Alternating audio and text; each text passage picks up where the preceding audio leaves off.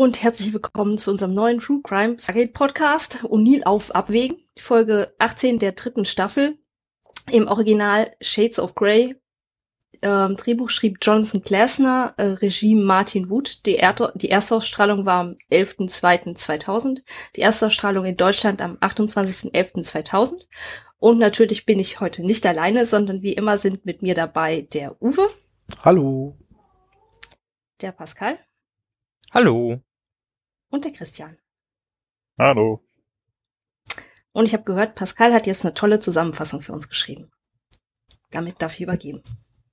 Das endgültige Urteil über die Qualität lasse ich euch selbst fällen, aber ich habe in der Tat zumindest eine Zusammenfassung. SG1 ist mal wieder bei den Tolanern in der Hoffnung, Technologie für die Verteidigung gegen die Goa'uld zu bekommen. Auch, wie immer, bekommen sie aber eine Absage. Aus den bereits bekannten Gründen geben die Tolaner grundsätzlich nicht an andere Rassen Technologie ab. Diesmal allerdings möchte Jack das nicht auf sich sitzen lassen und reißt auf dem Heimweg zum Entsetzen des restlichen Teams kurzerhand ein Gerät, das zur Deaktivierung ihrer Waffen verwendet wurde, aus der Wand und nimmt es mit. Auf der Erde kommt allerdings schnell heraus, was passiert ist, und O'Neill wird gezwungen, sich frühzeitig wieder in den Ruhestand zu begeben. Selbst Daniel, der ihn zu Hause besucht, um zu verstehen, was los ist, sagt Jack nur, dass er sich endlich wie er selbst benehme und nicht mehr mit diesem ganzen Diplomatieblödsinn herumschlagen will. Nachdem er jetzt keine offizielle Beziehung mehr zum Stargate Center hat und offensichtlich auch nicht mit dessen Politik einverstanden ist, tritt Mayburn an den Colonel heran und bietet ihm an, Teil einer Geheimoperation in Bezug auf das Stargate zu werden. Nachdem er das Angebot annimmt, lässt Jack sich unter dem Vorwand, sich bei seiner Gefährtin aus der vorhergehenden Folge zur Ruhe setzen zu wollen, noch einmal durch das Gate schicken. Nur um von dort aus direkt ein anderes Gate anzuwählen. An seinem Ziel angekommen, stößt er zu einem nicht genehmigten Stargate-Team, dessen Aufgabe es ist, mit allen mit neue Technologie zu erwerben, sei es durch Handel oder durch Diebstahl. Ihr erster Auftrag mit O'Neill ist es, ein Asgard-Unsichtbarkeitsgerät auf einem geschützten Planeten zu stehlen. Zwischenzeitlich bekommt SG-1 einen neuen Anführer zugeteilt.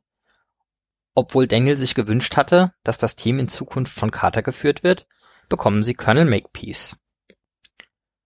O'Neill bekommt derweil erklärt, dass Mayburns Team versucht, größere Objekte zu studieren, um die Technologie daraus zu verstehen und selbst nachbauen zu können und nur die Pläne an die Erde zu schicken, während kleinere Dinge wie das eben entwendete Asgard-Gerät an einen Doppelagenten im Stargate Center weitergeleitet werden. Mayborn sagt ihnen den Ort, an dem diese Übergabe stattfinden soll, und Jack erklärt sich bereit, den Auftrag zu übernehmen, mit der Erklärung, dass er jeden Job in einem neuen Team mindestens einmal selbst erledigt haben will. Nachdem er auf dem Planet ankommt, der ihm genannt wurde, versteckt er das Gerät unter einem Stein in der Nähe des DHD. Bevor er jedoch wieder gehen kann, wird das Gate aktiviert und SG-1 kommt hindurch. Offensichtlich ist eines der Teammitglieder der Doppelagent. Jack schaut zu, während Makepeace das versteckte Gerät an sich nimmt und SG-1 wieder nach Hause geht und wählt danach selbst wieder die geheime Basis von Mayborns Team an. Als er den Planeten verlassen hat, taucht ein Asgard neben dem DHD auf und notiert die Adresse. Als O'Neill wieder an der geheimen Basis ankommt, taucht kurz darauf plötzlich, wie zu erwarten war, ein Asgard-Schiff über ihnen auf und beginnt die gestohlenen Geräte und Gegenstände wegzubeamen. Er erklärt den restlichen Teammitgliedern, dass sobald alle gestohlenen Gegenstände fort sind, die Asgard anfangen werden, Gefangene zu nehmen. Ihre einzige Alternative ist, ihm durch das Gate zu folgen, das er während dieser Erklärung aktiviert. Kaum sind sie durch, stellen sie erstaunt fest, dass Jack sie wieder ins Stargate Center gebracht hat, wo sie von Hammond gefangen genommen werden. O'Neill persönlich verhaftet Makepeace, während Hammond erklärt, dass die ganze Aktion nur eine Täuschung war die Asgard und Tolana waren eingeweiht und hatten den Plan mit ausgeheckt, um den Ort von Mayborns Team herauszufinden, welches den Interessen und Glaubwürdigkeit der Erdenteams wiederholt Schaden zugefügt hatte. Der Rest von SG-1 ist entrüstet, dass sie nicht mit eingeweiht waren. Hammond erklärt allerdings, dass er keine Wahl hatte. Erstens musste er sicher sein, dass ihre Reaktionen echt waren. Zweitens hatten die Asgard verlangt, dass O'Neill der einzige Eingeweihte sein sollte. Während das wiedervereinte Team den Geldraum verlässt, entschuldigt sich Jack bei Daniel und erklärt ihm, dass ihre Freundschaft echt sei und dass es bedeutsam sei, dass gerade er ihn aufgesucht habe. Woraufhin ihm Daniel trocken antwortet, dass das eher nicht der Fall sei. Wir haben gelost und ich habe verloren. Ja, das zur Danke Zusammenfassung. Dafür. Ich find's sehr schön, dass er noch betont, äh, dass sie nicht nur gelost haben, sondern der Verlierer zu ihm musste. Ja, genau, das, das ist wirklich Sehr, sehr, sehr schön. Und ich glaube, es wird auch nie auf, aufgeklärt, ob das, äh, ob das einfach so ein, ein ihm von Daniel reingewirkter Spruch war äh, und äh, oder ob das tatsächlich Als so war, dass sie dafür, gesagt haben, er so, vorher gesagt hat. oh, ja. irgendeiner muss sich ja mit dem Colonel jetzt auseinandersetzen. Oh, vor allem, weil kein anderer aus dem Team dann in dem, äh, im Anschluss auf diese Konversation zwischen den beiden noch irgendwas sagt und dann alle einfach nur weggehen und 20 Sekunden einfach Stille ist, bevor dann ausgeblendet wird. Hm. Naja, ge- gehen wir, da, gehen wir doch mal davon aus, dass äh, wenn dieser Daniel immer noch der ist, der auf die Ursprungsmission zu Abydos, nach Abydos mit ist und auch der O'Neill, obwohl er anders geschrieben wird, noch der gleiche ist, dann verbindet die ja schon was. Glaube ich, also halte ich es für Trollen an der Stelle. Ich, äh, ich, ich erkläre es mir so und ich fühle mich wohler damit. Mhm. Ja, Ja. Ähm, nachdem ich letzte Folge es mir verkniffen hatte und irgendwie nur in einem Nachsatz erwähnte, sei hier an der Stelle äh, ganz, ganz zuerst mal direkt auf, die, auf den Titel und dessen Übersetzung eingegangen. Äh, man muss ja fairerweise sagen, äh, die Konnotation des Titels im Englischen, Shades of Grey, äh, gab es ja damals noch nicht. Also insbesondere nicht mit der 50 vorne dran. Ähm, Oh Gott sei Dank. Ich befürchte, heute das könntest du den Titel sowieso. Ähm, Ja, könntest du nicht mehr machen, was sehr, sehr schade ist, weil eigentlich ist das, ist das eine sehr, sehr coole äh, äh, Redewendung im Englischen, die halt leider, leider, leider an der Stelle, äh, ich sag mal, bedeutungsmäßig irgendwie überladen und ins Sexuelle gezogen wurde. Äh, ursprünglich ist das einfach so ein Ding von, ja, es ist halt, äh, es, es gibt halt nicht nur Schwarz und Weiß auf der Welt, sondern es ist alles immer irgendwie in Grautönen und ähm, ja, die Implikation ist auch an der Stelle äh, so ein bisschen dieses äh, gut gemeint das Gegenteil von gut gemacht und so. Sehr subtil und hält äh, im, im Englischen eher noch so tatsächlich etwas mehr die Option offen, wie ernst diese, diese Abwege von O'Neill tatsächlich sind oder nicht. Während das Deutsche ausnahmsweise nicht den, das, das Ende vorwegnimmt, aber trotzdem eher etwas plump daherkommt mit ihrem O'Neill auf Abwägen. Insbesondere, wenn es dann schon die zweite Folge hintereinander ist, wo man irgendwie toll erwähnen muss, dass hier Colonel O'Neill übrigens äh, Teil von diesem SG1 ist und das kommt schon im Titel vor. ähm, ja, ist nicht so schlimm wie manche Übersetzungen, aber äh, also ich bin sicher, da hätte man auch im Deutschen irgendwie passenderes finden können. Grautöne kommt natürlich nicht ganz so gut rüber, aber keine Ahnung. Da, Ja, aber Da- machst da- du sowas da hätte draus wie moralische, moralische Grautöne oder sowas, dann ist nicht die richtige das Redewendung im Deutschen. Nicht so gut. Nee, nee, aber ähm, ach, ja, ich, ich stimme dir halt zu, Glücklicherweise halt werden wir im Gegensatz zu wer auch immer es verbrochen hat, nicht für den Mist bezahlt und haben uns jetzt vorher keine Gedanken drüber gemacht. Also ja, Ja. Äh, ich wahrscheinlich werde ich einfach mitten im, im Laufe des Podcasts irgendwann reinplatzen, wenn mir eine gute Übersetzung einfällt. äh, und dann, dann können wir noch mal kurz drüber reden. Bitte, Sie- lass dich nicht, lass dich nicht aufhalten. Sie haben halt in der Folge relativ klares Bild von Schwarz und Weiß mal wieder gezeichnet und haben halt nur im Titel noch diese, diesen Hinweis darauf, naja, äh, zwischen den Guten und den Bösen gibt's halt durchaus noch, sag ich mal, die Antihelden, die Dinge tun, die wir nicht gut finden, aber es ja eigentlich trotzdem aus, aus äh, guten Motiven versuchen. Und Findest du, dass das, dass das so schwarz und weiß gezeichnet ist? Ah, ich, wurde, Also ich, ich hatte schon das schon, Gefühl, dass dass- es sehr negativ dargestellt wird. Also, ja, es wird sehr negativ dargestellt, aber mh, sagen wir mal so, es würde mich nicht überraschen, wenn einiges an extra Dialog von dem äh, hier Rogue SG1 Team gestrichen worden wäre auf dem auf dem Schnittbrett und wenn man da noch ein bisschen mehr Charakterisierung drin gehabt hätte, man schon gesehen Das hätte, stimmt. dass die Leute sich schon auch für die Helden halten und halt sagen, hey, dieser ganze Diplomatierotz, den wir da machen, der bringt ja nichts und wir haben hier dieses echte Risiko, dass hier uns im wahrsten Sinne des Wortes der Himmel auf den Kopf fällt, Mhm. äh, in, in dem Fall in Form von großen Pyramiden. Und ähm, das wird halt hier komplett so dargestellt, als wäre das das Motiv von O'Neill und bei den anderen wird's halt nicht weiter vertieft. Und ich glaube, hier haben wir wirklich noch mal so eine Folge, äh, wenn man bedenkt, wie viel Zeit die aufwenden, um aufzubauen, warum O'Neill abtrünnig wird, was sie natürlich müssen, damit wir als Zuschauer halt auch schockiert sind. Wenn es zu plötzlich am Anfang passieren würden, würden wir zu schnell die Lunte riechen, dass das irgendwie natürlich nicht sein kann. Ähm, aber dafür hast du nachher, die haben halt so wenig Zeit noch, um dann wirklich die Interaktion mit O'Neill und diesem anderen Team darzustellen. Hätte man daraus eine Doppelfolge gemacht. Eine Folge O'Neill fliegt raus und eine Folge, was er dann dort erlebt mit der Auflösung am Schluss, dann hätte man das viel, viel schöner zeichnen können. Das ist richtig. Auf der anderen Seite, ich glaube, Bucky hat es schon in unseren Orga-Chat gepostet, äh, es ist natürlich hier an der Stelle äh, auch nach den ersten zehn Minuten und O'Neill im Ruhestand ein, ein hart absehbares Trope von, Natürlich. von äh, derartigen Stories. So, hey, einer der Hauptcharaktere ist jetzt hier rausgeflogen. Garantiert wird er am Ende der Folge nicht wieder Teammitglied sein und alles sein wie vorher. Mir fällt tatsächlich ein Beispiel aus der jüngeren Vergangenheit ein, wo jemand das tatsächlich durchgezogen hat, vollkommen wieder erwarten. Und ansonsten gibt's das, glaube ich, irgendwie 700 Mal in verschiedensten Serien, wo jemand so gedacht hat, ha, Überraschung, das war ein Verräter. ah, nee, doch nicht. Ja, ähm, was mich jetzt auch gerade zu, zu dem Punkt äh, hinleitet, Harry Mayborn ist nicht so naiv normalerweise, oder? Also von allen, die Dass er aus dem Stargate, ja, von allen, die sie, die sie diese Story haben durchleben lassen können aus dem Stargate Center, musste es Colonel, ich bin immer der anständige Jack O'Neill sein? Ja, vor allem, weil er ja auch vor ein paar Folgen, was in dieser Staffel, weil er ja auch Tonani verteidigt hatte und er derjenige war, der nicht einfach das ähm, O'Neill hat Ist einen, es- Sinn des, des klauen wollte. O'Neill hat einen Track Record von ich widersetze mich Befehlen, ja, aber halt immer, weil seine Moral ihm das diktiert hat quasi. Oh, Und, und, ja, und es sollen wir halt abkaufen. gut, wenn er das sagt. Er hatte hier, ähm, er war aufmüpfig gegenüber Vorgesetzten und einem Senator sogar und das, sie haben ja dann noch die Geschichte reingebracht mit, dass sie ihm quasi das eigene Kommando auf dieser ähm, zweiten Basis geben wollten, obwohl ich Ja, okay.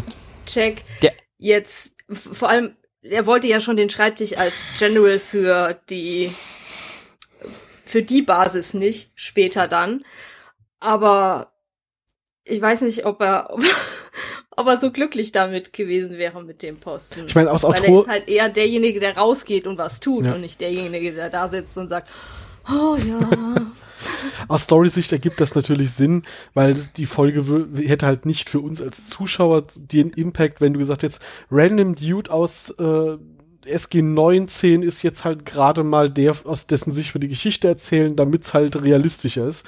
Ähm, natürlich muss das einer von unseren Helden sein, aber äh, mich wundert halt einfach, dass Harry Mayborn das so schnell frisst. Auf der anderen Seite sei an der Stelle noch angemerkt, ähm, ja, wir als Zuschauer, die da noch immer eine mehr oder weniger subtile Moral der Folge dazu geliefert kriegen äh, und außerdem äh, in unserem Fall auch noch wissen, wie die Serie weitergeht, sehen das so, dass äh, Jack Befehle verweigert, weil ihm seine Moral dazwischen kommt. Ich glaube aber durchaus, dass du zu diesem Zeitpunkt im Universum glaubhaft machen kannst, dass es äh, bisher nicht so sehr seine Moral war, die ihn Befehle hat verweigern lassen, sondern dass er für sich den Eindruck hatte, ähm, Gehorsam verweigern bitte nicht Befehle verweigern teils, teils. Äh, Ich, er hat auch ziemlich sicher schon Befehle verweigert, direkte. Nein, Befehlsverweigerung wäre, wenn er einen Befehl nicht an seine Untergebenen ähm, weitergeben würde. Ach so. Gehorsamsverweigerung Oh, oh, ist, wenn er oh, was oh, nicht tut, was sein okay, Vorgesetzter da, von ihm da, möchte. Da, da, da, okay, das, äh, da bin ich, da bin ich raus mit sprachlichen Feinheiten in Deutsch. ähm, Wir hatten das jetzt hast du mich, jetzt hast du mich aus dem Konzept gebracht. Grrr. Das nämlich auch schon. Entschuldigung, Entschuldigung.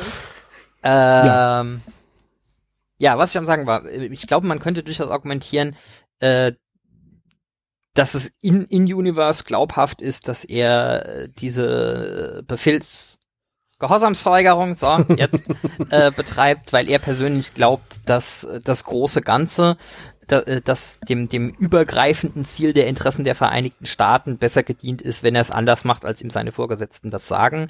Siehe zum Beispiel hier äh, die Aktion mit, hey, wir schicken mal eine Atombombe mit euch nach Abydos und äh, ja. du jagst die dann mit dir selber in die Luft und er stellt dann fest, so, ah, aber eigentlich wäre es halt besser, wenn halt Ra mit in die Luft fliegt.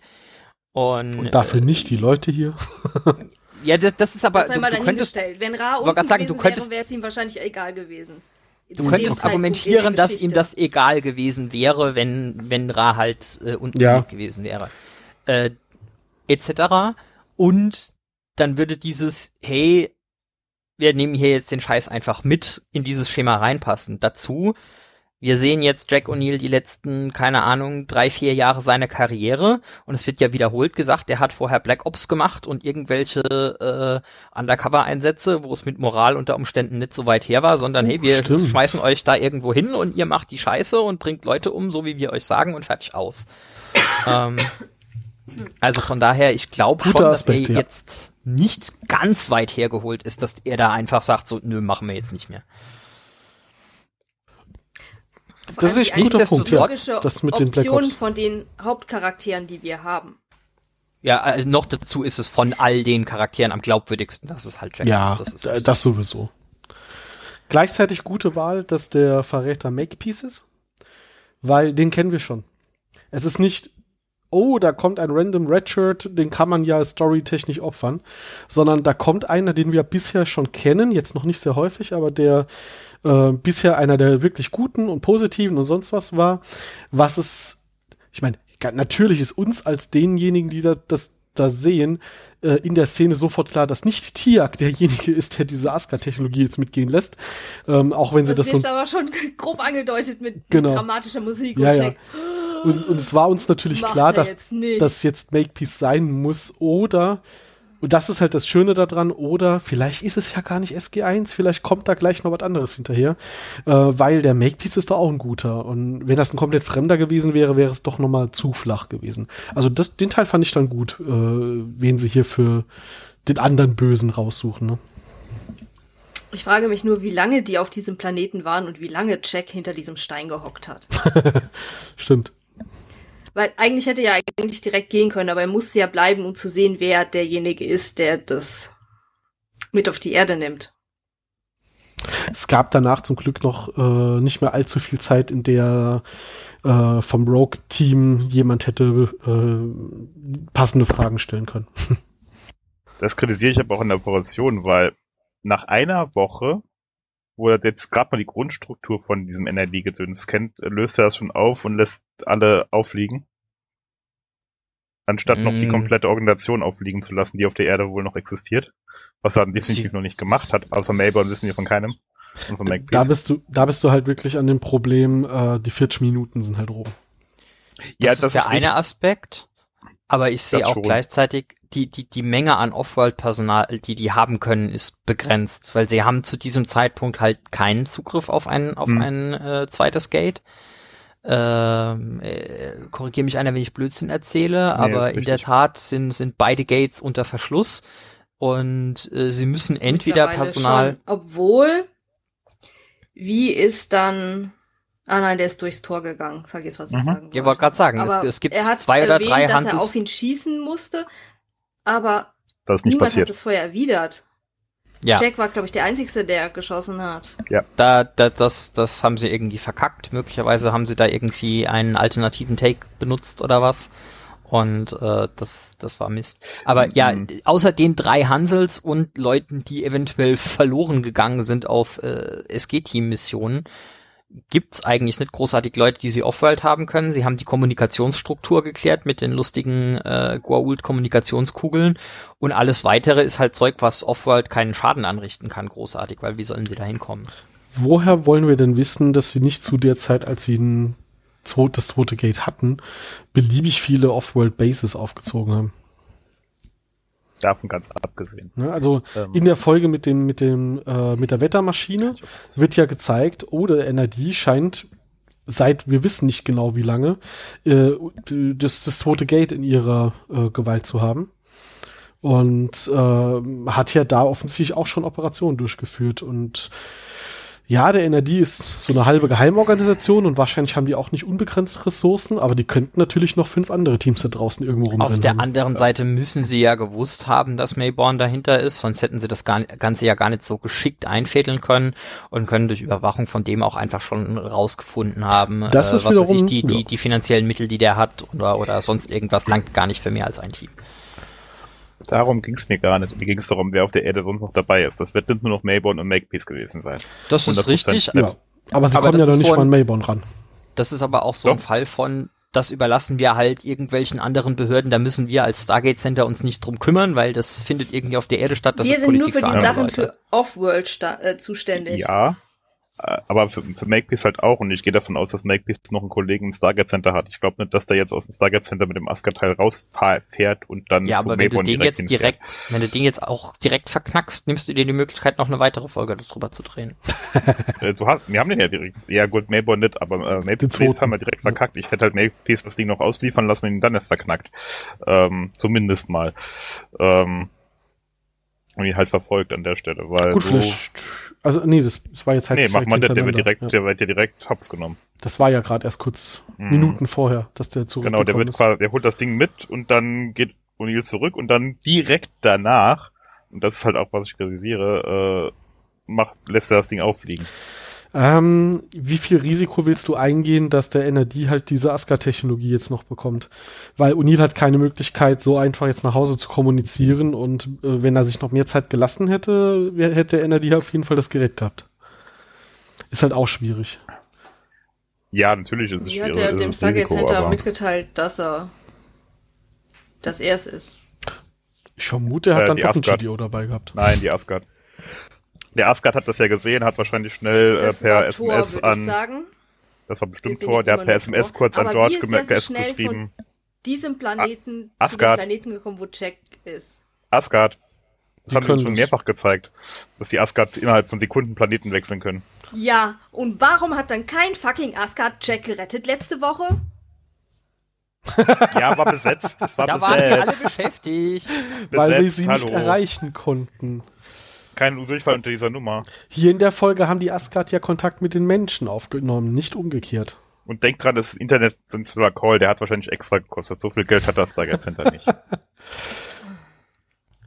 Beziehungsweise, sagen wir mal so, ähm, der Asgard, der ähm, dort vor Ort dann war, muss ja auch nicht unbedingt äh, vor Ort gewesen sein am, äh, an diesem Stützpunkt. Die können ja geguckt haben, wer von ihrer Flotte da am nächsten ist. Ja, wie gesagt, das den Asgard relativ. Also die haben öfter Jo. schon gezeigt, dass sie schneller als Hypergeschwindigkeit fliegen können. Ja. Und dann noch eine andere Sache zu den Asgard. Warum haben die anderen Planeten, die unter dem Abko Schutzabkommen Ja. stehen, alle Technologie geschenkt bekommen, nur wir nicht? Das, genau das. Unverschämtheit. Da ist ein Volk von Menschen, die irgendwie auf, äh, auf dem Level, wir leben hier in Höhlen oder sowas sind. Und Mhm. denen geben die Tarntechnologie.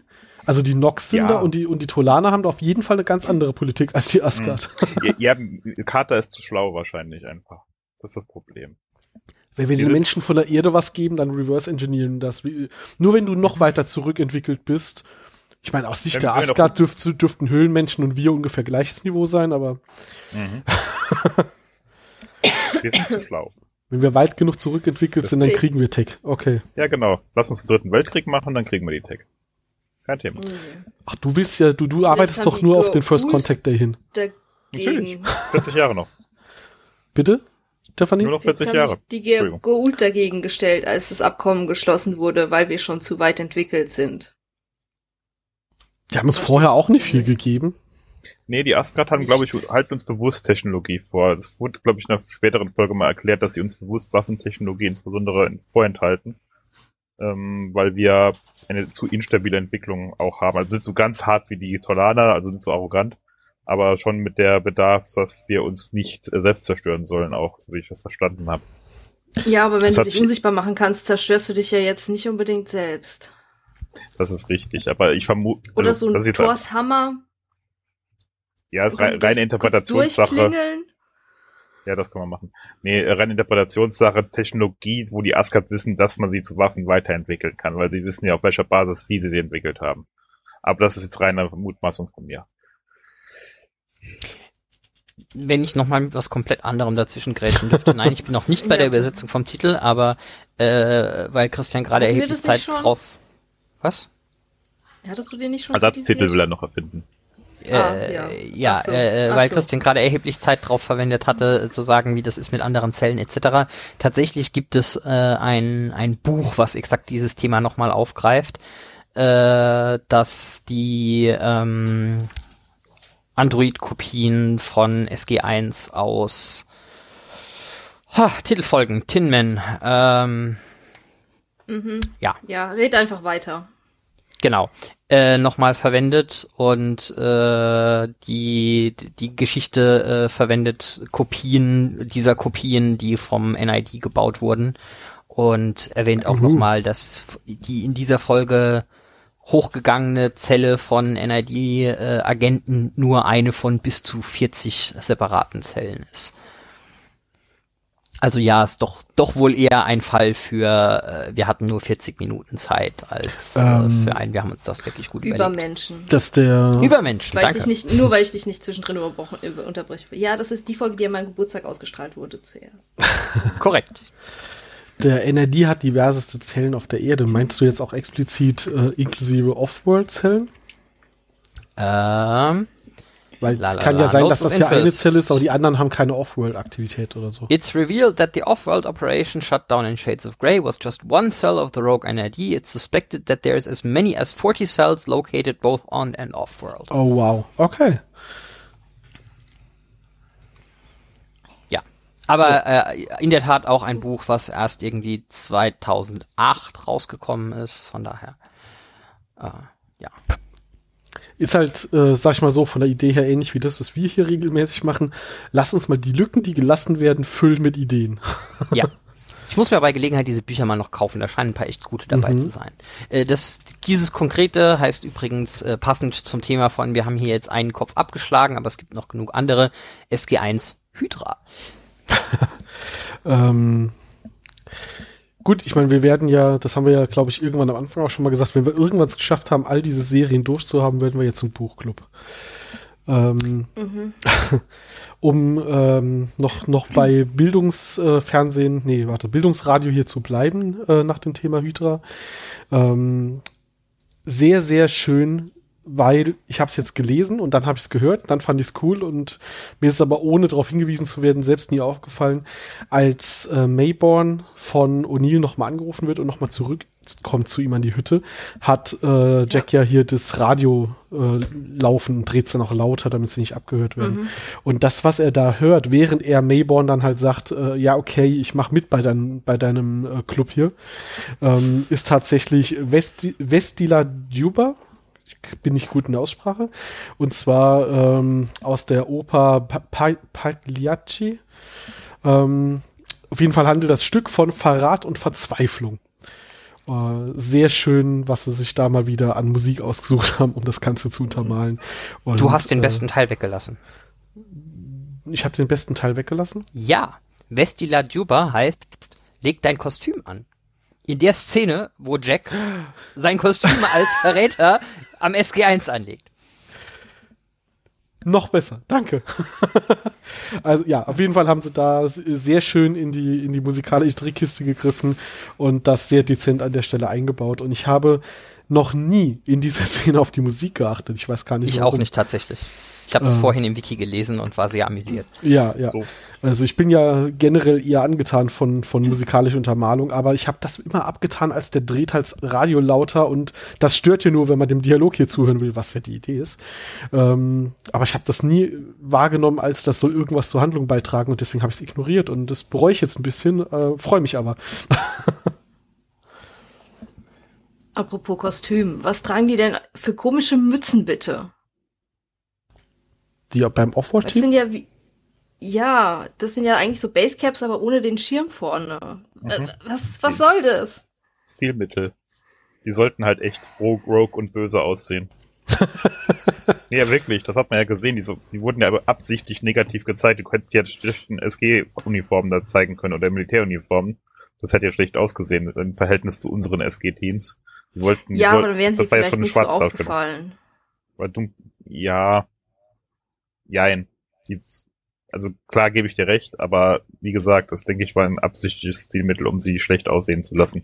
Vielleicht arbeiten die auch immer nur im Dunkeln, so wie man das einmal gesehen hat. Und dann ist halt natürlich dunkle Kleidung eine bessere Tarnung. Also Im Dunkeln arbeiten finde ich jetzt nicht schlecht. Aber gut. ITler.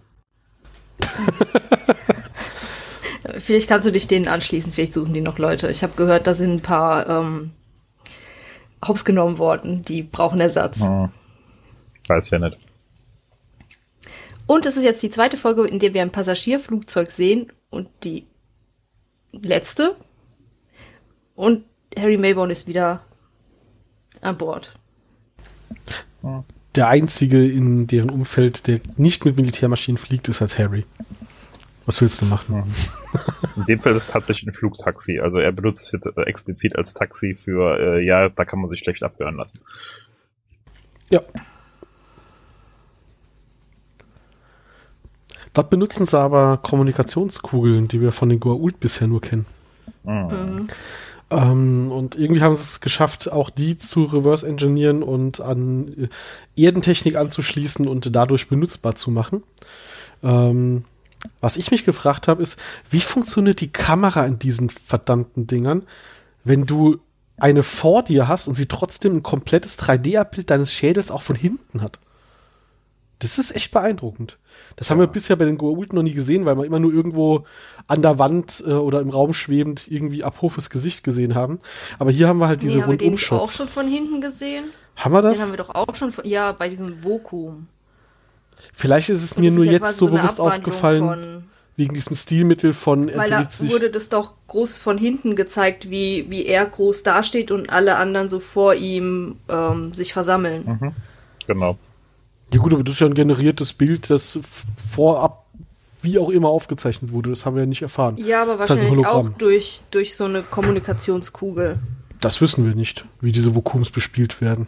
Also, wenn es nicht Sam macht. Vielleicht haben sie da ja rundum Kameras verteilt. Nee, aber hier ist es halt so, dass Harry halt so eine Kugel vor sich hat und durch dieses Stilmittel von der Kopf dreht sich in der Kugel, sieht man halt, oh, das ist ein Rundumbild. Und das finde ich, wie gesagt, äh, coole Technik. Also hätte ich auch gern. Das würde hier so VR-Technik äh, echt revolutionieren, wenn du mit, mit einem kleinen Aufnahmegerät so ein komplettes Rundumbild sogar hinter die Leute gucken kannst.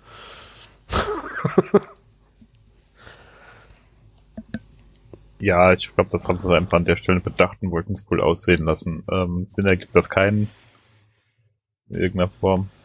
Außer du machst halt äh, so als äh, Init von der Kugel jedes Mal erstmal einen Scan von deinem Kopf, damit das Ding das rei- rei- reinrechnen kann. Aber so, äh, please init, please turn, please turn, please turn.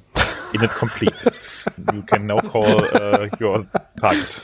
Achso, das ist gar keine Bildübertragung in dem Sinne, sondern eigentlich so, wie wir nochmal bei VR sind, so ein Avatar. Und dann wird einfach deine Gesichtsbewegung drauf projiziert. Mhm. Okay. Oder halt eine Kombination davon, je nachdem. Ja. Nein, natürlich nicht.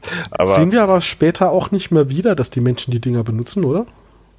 mh, die Menschen glaube ich nicht, nein. Ich meine, die die Talker haben uns ja schon der gesagt, dass die leider sehr unsicher sind und dass es nicht so schlau ist, das zu machen. Ja, deswegen benutzt Mayborn sie ja auch. Genau, Ähm, mit dem ist es egal. Ähm, nee, ich glaube, die Menschen benutzen sie danach nicht mehr. Wir sehen sie, glaube ich, nur noch ein zwei Mal bei den Tok'ra, aber da auch im Goa'uld-Kontext, nicht Tok'ra-Kontext. Ja. ja, nee. Warum auch? Ist halt antiquiert, ne?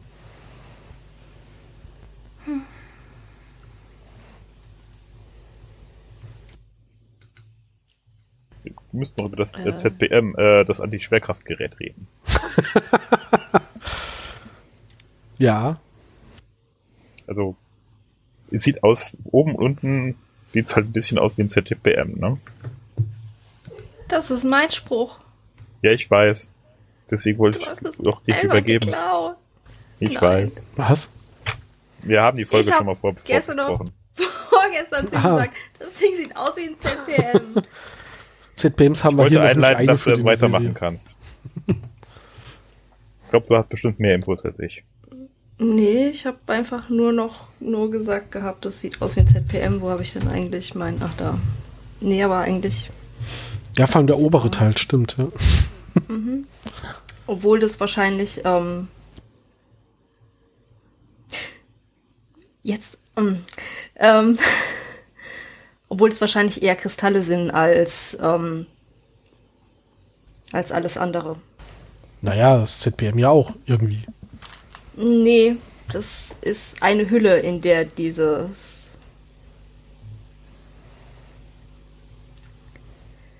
Also, Du willst sagen, hier, hier sind es einzelne Kr- Kristallstäbe Einzelne und das andere ist ein Teil. ja. Ja, Details. Ja, aber die Wichtige ja Details. noch nicht so ge- Ich finde, die Folge zeigt auch noch mal, jetzt mal abgesehen von dem Gag am Schluss, ähm, noch mal sehr gut die ähm, die sozialen, das soziale Gefüge in unserem SG1-Team. Ich meine, Hammond muss man rausnehmen, der war ja über alles informiert. Äh, Jack ist ein verdammt guter Schauspieler, was aber äh, ja, äh, Pascal hat gerade eben ja schon seine Historie erwähnt. Ähm, da braucht man das wahrscheinlich teilweise auch. Ähm, er kann überraschend gut ein richtig blödes Arschloch spielen, weil ich meine, das eine ist, dass er sagt, ich gehe jetzt Rogue und ich finde das alles hier scheiße, aber wie er dann in seiner Wohnung zu Hause Daniel äh, behandelt, als er ihn besucht, ist schon wow. Also das dann so durchzuziehen, das musst du halt auch können.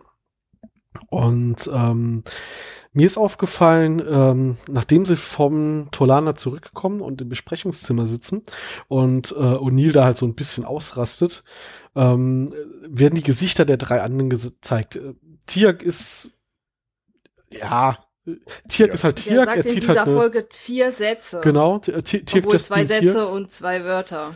Äh, Daniel guckt hauptsächlich überrascht, finde ich, in der Situation. Und Carter ist richtig entsetzt. Also das ist, ist wirklich Mhm. schockiert, wie sich gerade ähm, hier ihr Vorgesetzter verhält. Ähm, genau, und, und äh, ja, wie gesagt, bei Daniel ist es halt eher so ein bisschen erstaunt und er hat so einen Blick von, was geht hier gerade ab? Wollt ihr mich verarschen? Irgendwas stimmt doch hier nicht. Und das gleiche hatte ich dann später auch noch mal, ähm, als Jack sich dann verabschiedet und alle unten stehen und noch einmal salutieren, steht Daniel dann so ein bisschen oben im Abseits und ähm, Nein, Ich- der ist gar nicht dabei, oder? doch, er wird noch gezeigt, dass er, ich glaube, er steht, steht da oben im, im, im, im äh. Kommandoraum. Er ist, glaube ich, nicht da. Doch, er wird gezeigt. Während alle unten salutieren, schwenkt die Kamera zu Daniel, der dann halt einfach abseits steht, die Ja. Arme, glaube ich, verschränkt hat. Mhm. Und ich Mhm. bin an der sicher, Stelle nicht sicher, ob er einfach beleidigt und, und frustriert aussieht oder ob der Blick sagen soll, ich glaube den Scheiß hier immer noch nicht ganz. Ich, Äh, nee, ich glaube, er ist enttäuscht. Ja, ja, ich glaube auch, soll beleidigt, enttäuscht, aber mir, mir ist irgendwie so vom Gefühl her, er hatte halt auch immer noch so, so, so ein Stirnrunzeln an der Stelle. So ein, ich, ja ich kann es immer noch nicht fassen. ne? Gespräch, wo Jack ihn ähm, so vorgeführt hat. Ja, ja, das sowieso. Und ähm, würde ich halt auch behaupten, das spielt noch mal auch äh, in die Richtung, die sind, die kennen sich hier halt von allen Anwesenden schon mit am längsten und ähm, er kann es einfach nicht fassen, was aus seinem Freund geworden Mhm. ist. Ne? Mhm. Und ähm, ich, ich fand halt, ohne dass sie viele Worte dafür benutzen, haben sie halt auch noch mal so ein bisschen das Gefüge gezeigt, äh, wie die verschiedenen Leute halt auch einfach darauf reagieren, wenn sich äh, Jack plötzlich so abseitig verhält und äh, so anders, als wir ihn gewohnt sind. Mhm. Fand ich gut gemacht. Ja, schon. Mhm. Aber deswegen war es ja umso wichtiger, dass er, dass sie nicht eingeweiht waren, ne? Sonst hätte das Ja. jetzt so nicht funktioniert. Hätte jetzt nicht so gut Ähm, geklappt, das stimmt. Mit, äh, mit Leuten, die vielleicht das dann auch noch mitgekriegt hätten, weil man wusste ja nicht, wie weit. Was? Bin ich gemutet. Nein, Pascal. Ah.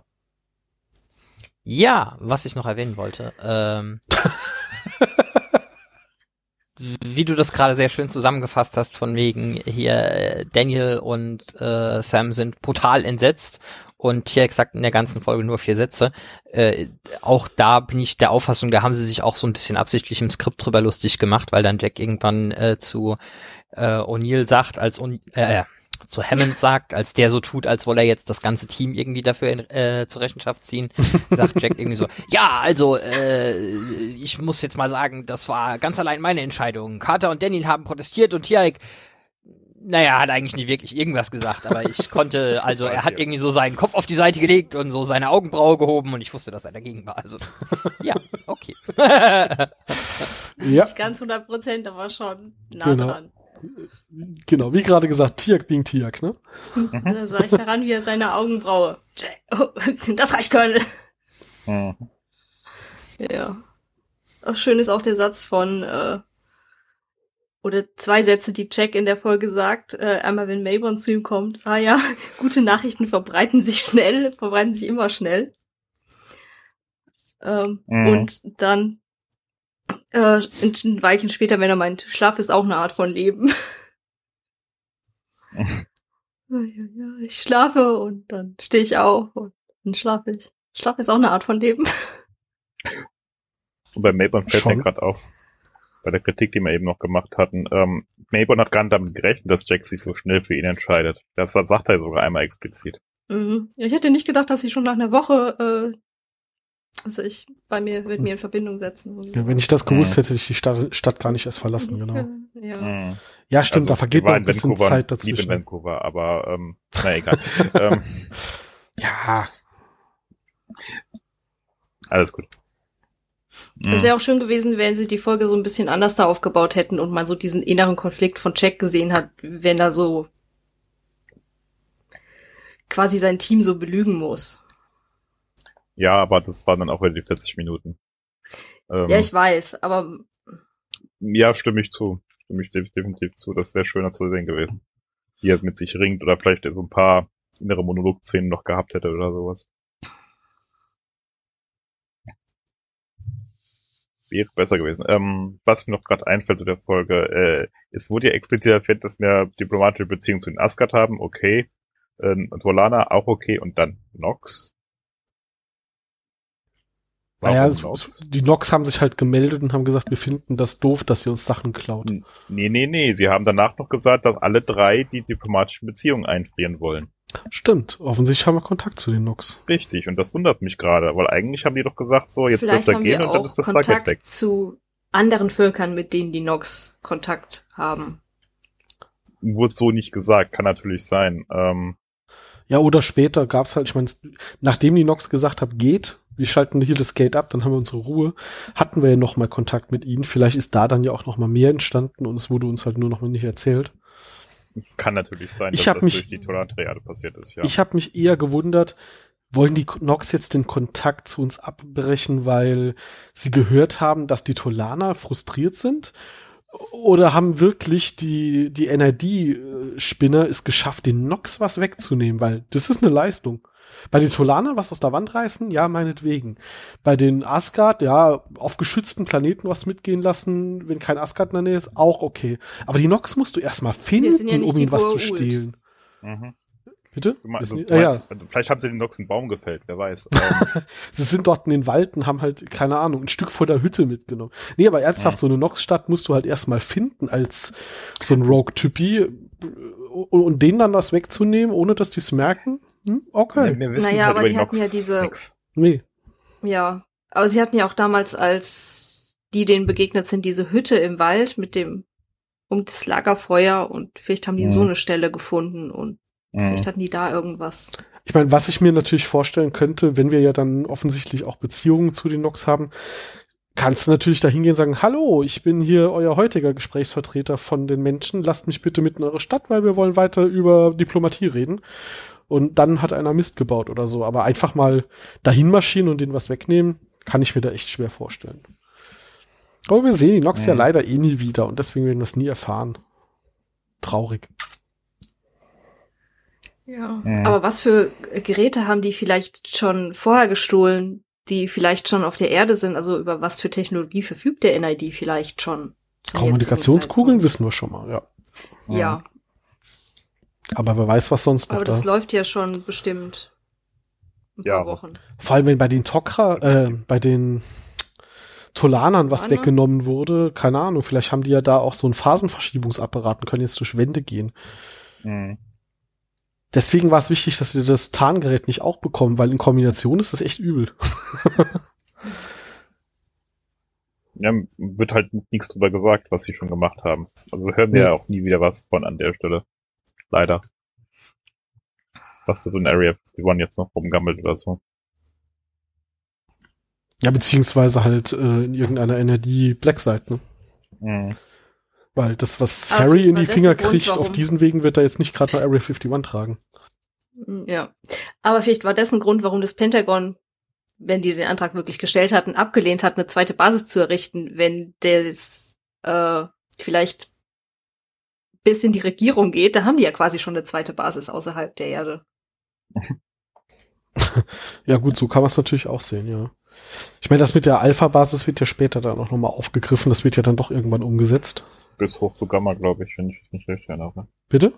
Bis hoch zu einer Gamma-Basis, wenn ich mich recht erinnere. Äh, ja, ja, ja, ja. Also da, da wird später auf jeden Fall mehr betrieben. Ähm, hier ist, glaube ich, aber der erste Hinweis, dass es dafür überhaupt Pläne gibt. Ja, ich glaube, das fing dann halt mit der Bedrohung Dungeon an, sowas zu planen, damit man im Fall der Fälle sich irgendwohin evakuieren kann. Ähm, das war ja sonst immer so etwas, etwas improvisiertes. Oh, warte, warte, hatten wir nicht bei der, beim Goa'uld-Angriff war doch die Szene, als, ähm, oh, wer, wer, wer war das nochmal, äh, der gesagt hat, er möchte jetzt auch auf die, die Alpha-Site gehen und, äh, ähm, Hermann sagt ihm dann, nö, du bleibst mal schön hier Samuels. und verteidigst. Das war Samuels. Da gibt, äh, war das nur, wir evakuieren irgendwo hin oder äh, gab es da schon eine Alpha-Site? War das Parallelwelt? Nee. Die hatten es, glaube ich, ähnlich genannt, aber es war, glaube ich, mehr so ein, ja, den Planeten haben wir als Evakuierungspunkt auserkoren, weil wir wissen, da ist keiner und äh, genug okay. Essen ist da. Sie, sie, hatten da jetzt noch keine Infrastruktur, sondern die wurde dann mm. im mhm. Zweifel schnell hin improvisiert. Mm. Ja, und seitdem hat man dann gedacht, wäre schon ganz cool. Also zumindest mal Hammond und O'Neill haben gedacht, es wäre eine coole Idee. mm und die Technologie, von der Technologieuntersuchung ist halt auch interessanter, um genau sowas wie den NRD halt zu verhindern, weil wenn die Technik erst gar nicht auf die Erde kommt, äh, kann zu einer kleinen Basis das sehr viel besser analysieren und überwachen. In der Regel zumindest. Ja, klar. Und wenn es eine Bombe von IRT ist, dann fliegt halt dort nur die kleine Basis in die Luft und nicht ein Berg in, äh, in den USA. Passiert in Zukunft zum Glück auch nie, habe ich gehört. Ähm. Höchstens eine kleine Käferplage. Irgendwann. Ah, Käfer die Pflanze. Halt Vergiss die Pflanze nicht. Ja, die war ja im SG, äh, SG Center. Mhm. Wird, wird gewesen waren sein. Mhm. mhm Irgendwann. Mhm. Später. Mhm. So ein paar Jahrzehnten. Ähm, naja.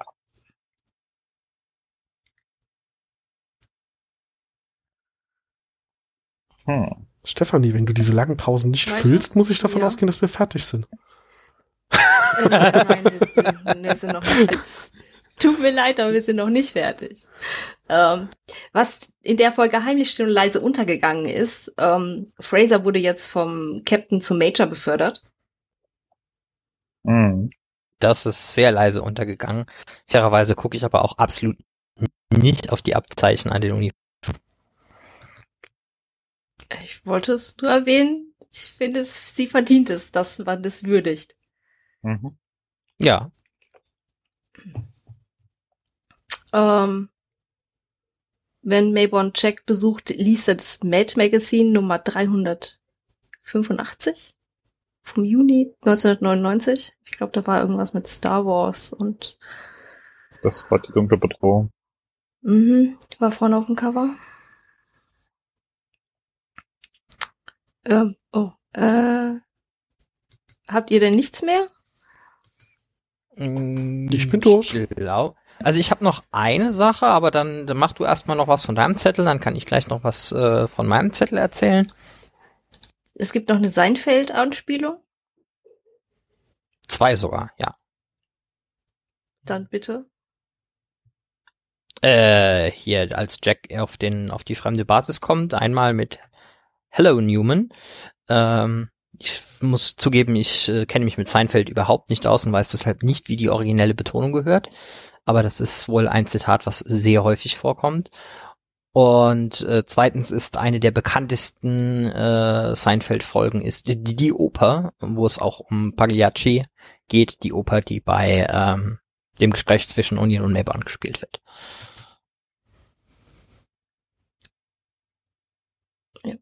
Und äh, Alfred E. Newman ist auf dem Cover als Darth Maul verkleidet, also noch ein Newman. Ah. Ähm, ah, wir hätten noch einen Drehort. Falls. Ja, die Uni, oder? Die nein. Welche? Nein, wir sind doch gar nicht auf Die hatten wir schon. Doch, die wir Uni sind wird nicht auf Tulana. Gezeigt, so, wir haben keine Außenaufnahme von Tulana gesehen. Doch. Doch. Natürlich, ganz am Anfang. Okay, aber die Uni haben wir schon besprochen, also ist es Ja, ich meinte Stelle auch irrelevant. Haus. Ach so. Das ist richtig, ja, noch mal das haben wir ja. vorher nicht gehabt. In der Fairmount, Fairmont Road in North Vancouver ist aber ein privates Zuhause. Also, Was? Ich dachte, das wäre in Colorado hin- Springs. ja, das wollen sie dir nur weiß machen. Verdammt. Deswegen war der Anreiseweg von Melbourne so lang.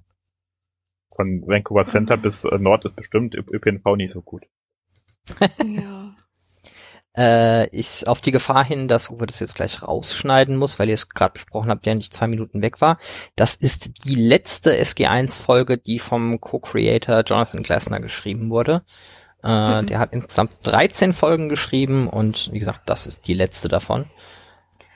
Ja, weil seine Familie eigentlich in LA gewohnt hat und die wollten, glaube ich, nicht umziehen und ähm, für ihn war es dann zu viel zu pendeln. Deswegen hat er gesagt, er steigt aus zum Ende der, äh, der Staffel. Und er steht dann zwar weiter noch, noch mit in den Credits, aber er ist eigentlich so raus.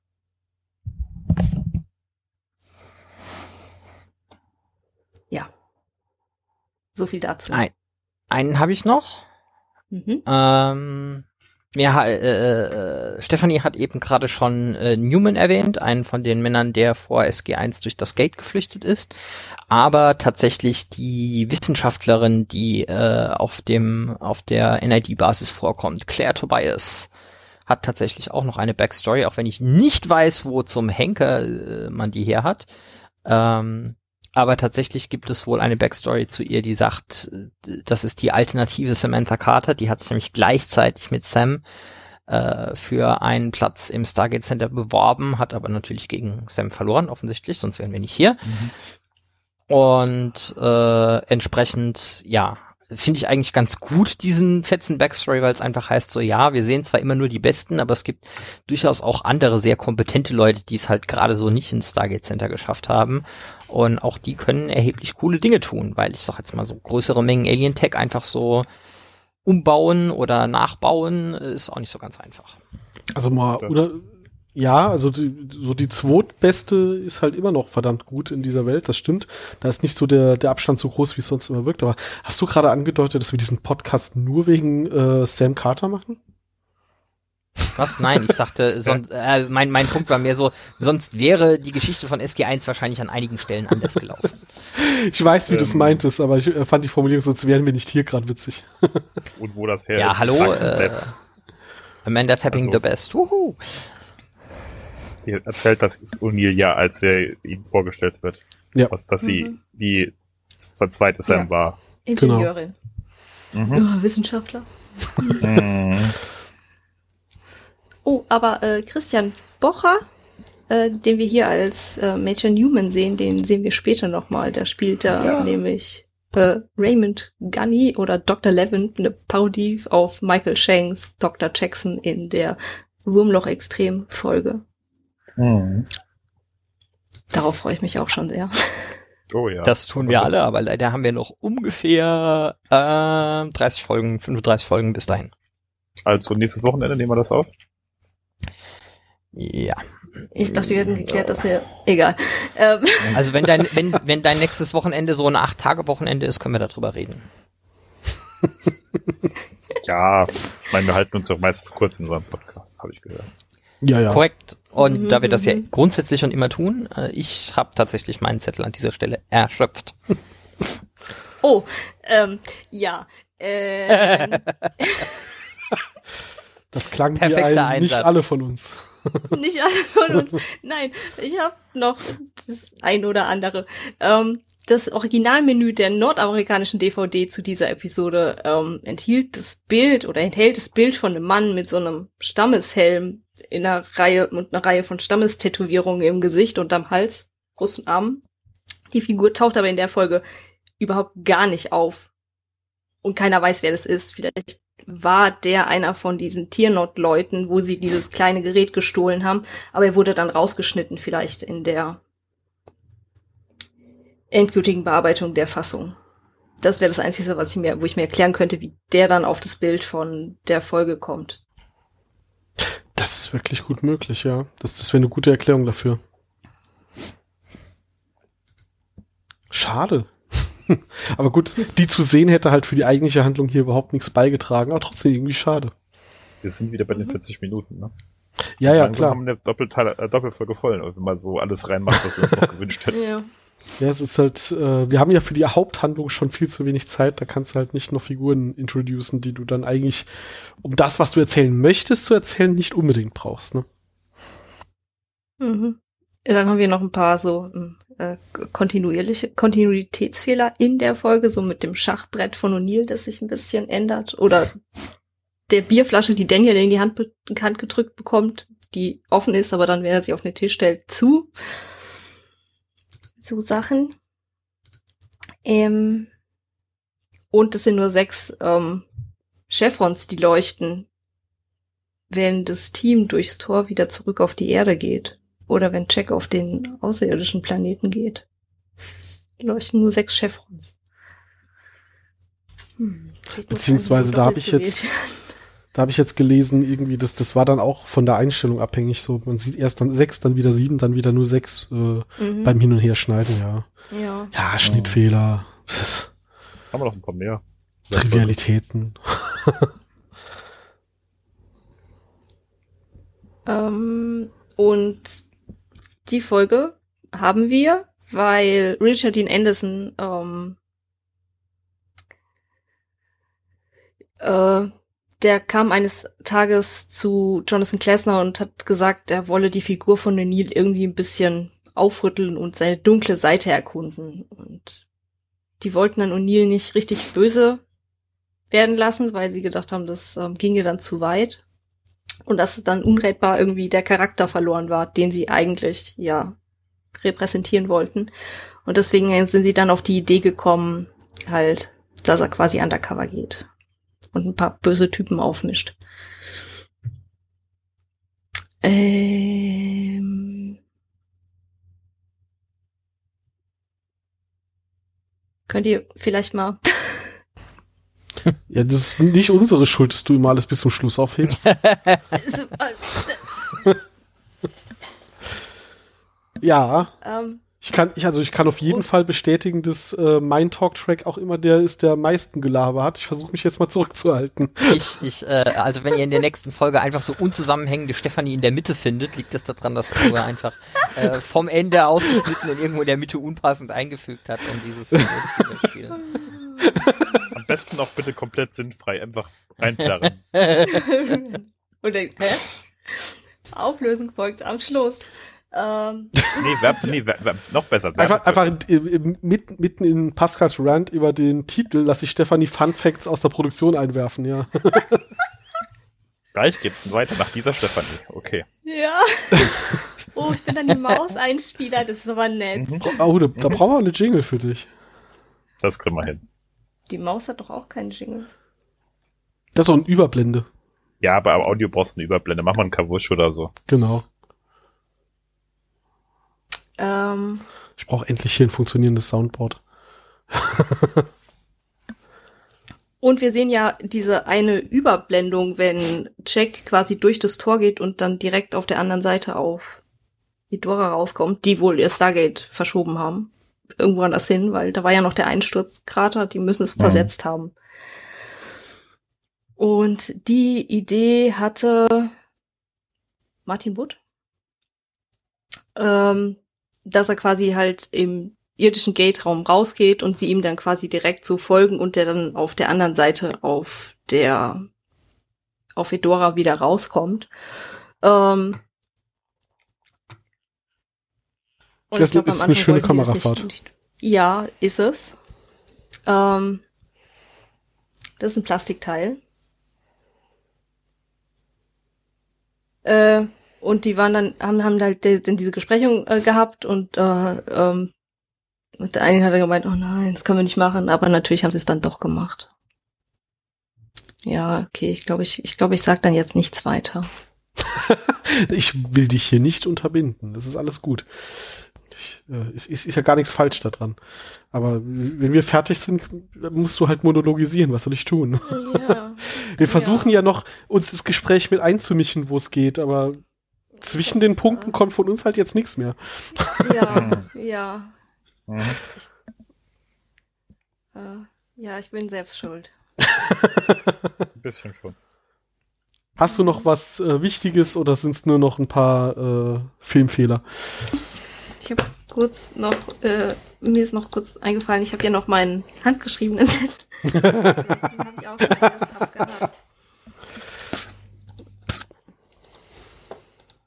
Ah, nein, eine Sache habe ich mich noch gefragt. Wenn die Asgard die von dem Planeten eingesammelt hätten, nachdem die alle Technologie eingesammelt haben, was hätten die Asgard mit denen gemacht?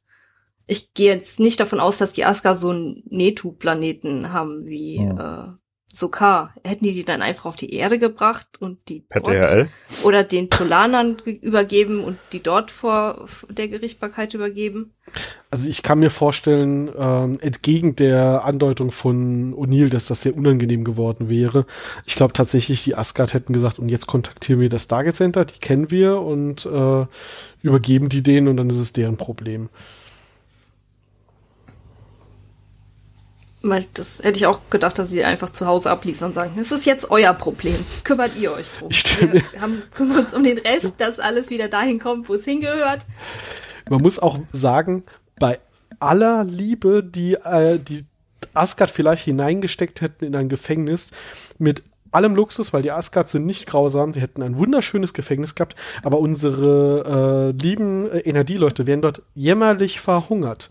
Weil die Asgard dann gesagt, guck mal, hier ist bequem für dich, bequeme Sitzgelegenheit und ah, und hier hast du noch, Ich keine Ahnung, Internet am sonst was. Aber guck mal hier, die Gelben sind die leckersten, viel Spaß damit, genau. ähm, ich glaube, das hätte nicht funktioniert, nicht ohne Support von außen. Kann euer Essen nicht essen? Aber warum nicht? Es ist nahrhaft. ja, für eure Spezies. Oh. Ja. Naja, dann hätten sie da auch noch irgendwas zurechtgetüftelt. Das sind die Asgard, die. Nein, nein, nein, für äh, solch primitive Konzepte sind sie leider inzwischen nicht mehr in der Lage, äh, auf dem Level ihrer Entwicklung. Naja, dann hätten die sie. einmal die Woche halt die- der Kantine dort im Stargate Center kurz Essen vorgekocht für eine gewisse Anzahl an Leuten durchs Tor geschickt und das dürft ihr dann einfach nur so in der Mikrowelle warm machen.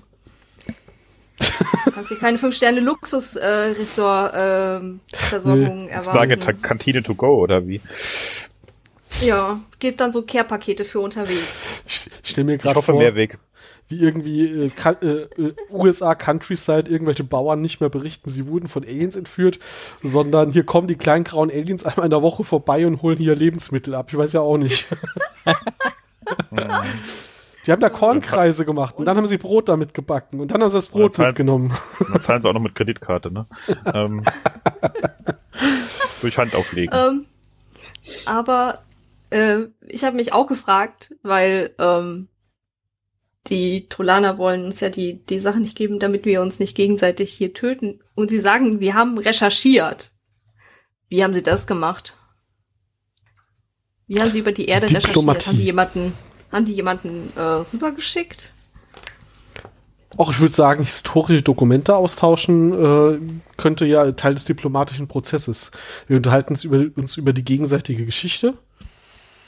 Und dann äh, erzählen die Menschen halt von, ach, wir hatten halt diesen, diese, diese zwei großen Weltkriege. Und die Tolana so, oh, ja, wie viele Jahrtausende ist das denn her? Was? Oder sie haben einfach gesagt, wir haben Kinsey. Ja, Oh. aber den kennen die ja gar nicht. Wenn sie Kinsey zum Verhandeln geschickt haben, also für die Diplomatie geschickt haben, könnte das das alles erklären. Mhm. Wir haben festgestellt, wie eure Diplomaten drauf sind. Wir wollen nicht wissen, wie eure Militärs drauf sind. Mhm. Die, die wir nicht kennen. Okay, eine letzte Anmerkung noch. Was Jack gesagt hat, was ich wirklich so unterschreiben kann, ist, äh, man kann ein Kommando, äh, man kann nur ein Kommando führen, wenn man jeden Job einmal selbst gemacht hat. Finde ich gut. Ja, das ist eine sehr schöne Aussage, das stimmt. Das finde ich trifft auch zu, weil dann kannst du selbst als Vorgesetzter einschätzen, was, was fordert diese Aufgabe, wie lange dauert es, wenn ich dir das, kannst du es mit den Fähigkeiten, die du besitzt, kannst du diese Aufgabe ähm, durchführen, Ja. umsetzen. Also ich würde das ausweiten auf jegliche Form von auch ziviler Führungsrolle, dass das auf jeden Fall Ja. ein guter Perspektivwechsel ist, zu sagen, okay, ich habe hier Leute, die Dinge für mich tun, ich will da überall mal mit reinblicken. Äh, das hilft dir, ein guter Leader zu sein. Und das wissen wir, dass äh, Jack das ist. Ja. Gut. Ende. Kommentare. Einige. Wir haben einige Kommentare bekommen, wobei ein paar davon sich äh, einfach nur als Diskussion entwickelt haben. Das hat mich sehr gefreut, einfach mal auf äh, Social Media mit äh, euch Leuten, die uns zuhört, ähm, noch weiter zu diskutieren. Da werde ich jetzt nicht in alle Details eingehen. Ähm, wir hatten einen Kommentar auf äh, Twitter bekommen. Der Laudi One hat geschrieben, es würde nachher in Stargate Atlantis nochmal relativiert, wie das mit den Milchstraßen-Gateways möglich ist, dass auf der einen Seite äh, noch nicht alles drinnen ist, aber auf der anderen Seite schon was rauskommt. Und er bezog sich dabei auf die Folge. Das klang irgendwie falsch. Gen was?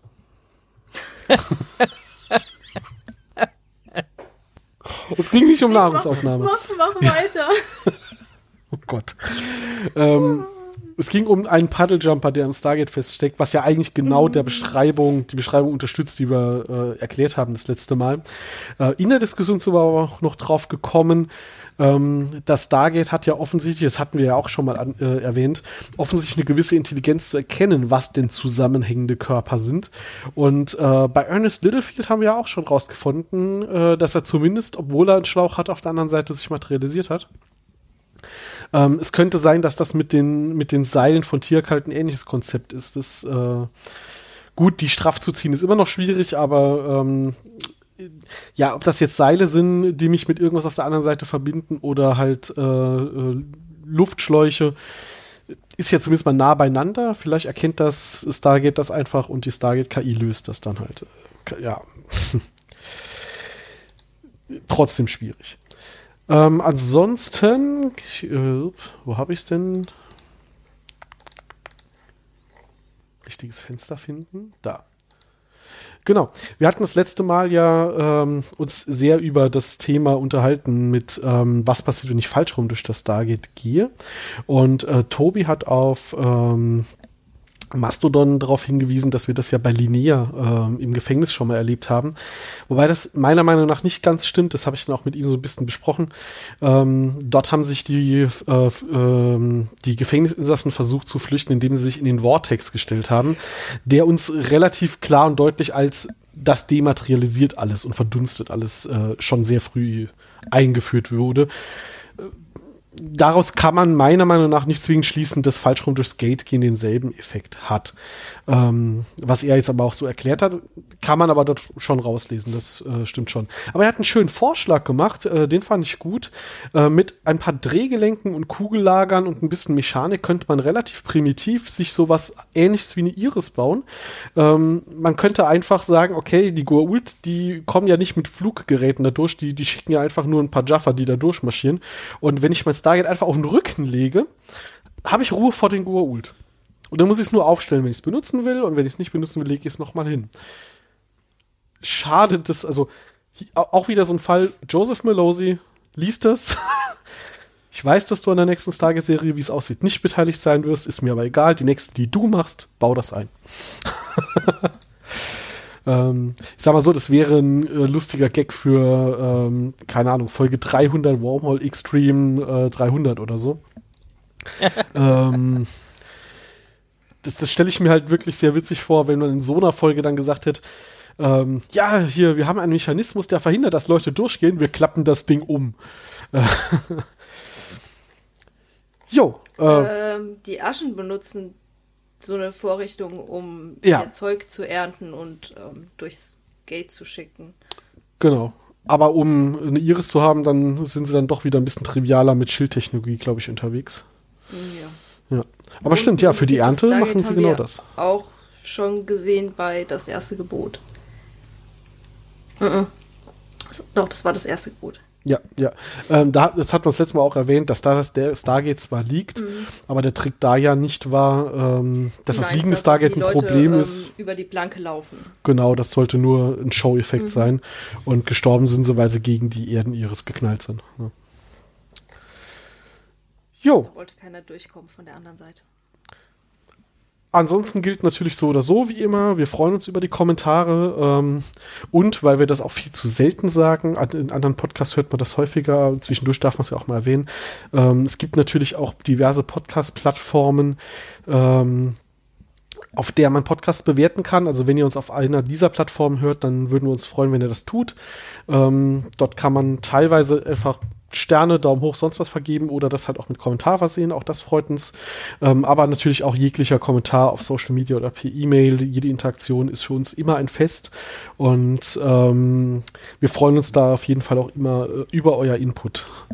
Wir nehmen natürlich äh, wahlweise 7, 8, 9 oder 10 von 5 Sternen.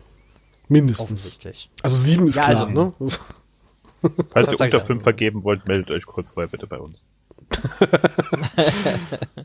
Genau. Haben wir noch äh, was zu dieser Folge zu sagen? Es klingt nicht so. Nein. Ich mag die Folge. Ich äh, mag aber jede Folge. Ich glaube, das hat man schon gemerkt in der Harry Mayborn Auftritt. Und ich freue mich schon drauf, wie die Figur sich noch weiterentwickelt und wenn wir das besprechen können. Nächste Woche sprechen wir äh, nicht mehr über eine Folge, die mit O'Neill beginnt im Titel, sondern über die äh, Episode New Ground im Englischen, tödlicher Verrat im Deutschen. Äh, wir lernen eine neue, ist keine Spezies, eine neue Gruppe Menschen, die sich unabhängig entwickelt hat, auf anderen Planeten kennen. Und ähm, da, da freue ich mich jetzt auf den Rewatch, weil das ist tatsächlich eine Folge, wo ich jetzt hier vom Titel und Teaser gemerkt habe, die habe ich gar nicht so genau mehr im Kopf. Das äh, könnte spannend werden. ja, ansonsten hören wir uns jetzt wieder in zwei Wochen. Bis dahin macht's gut. Tschüss. Ciao. Tschüss.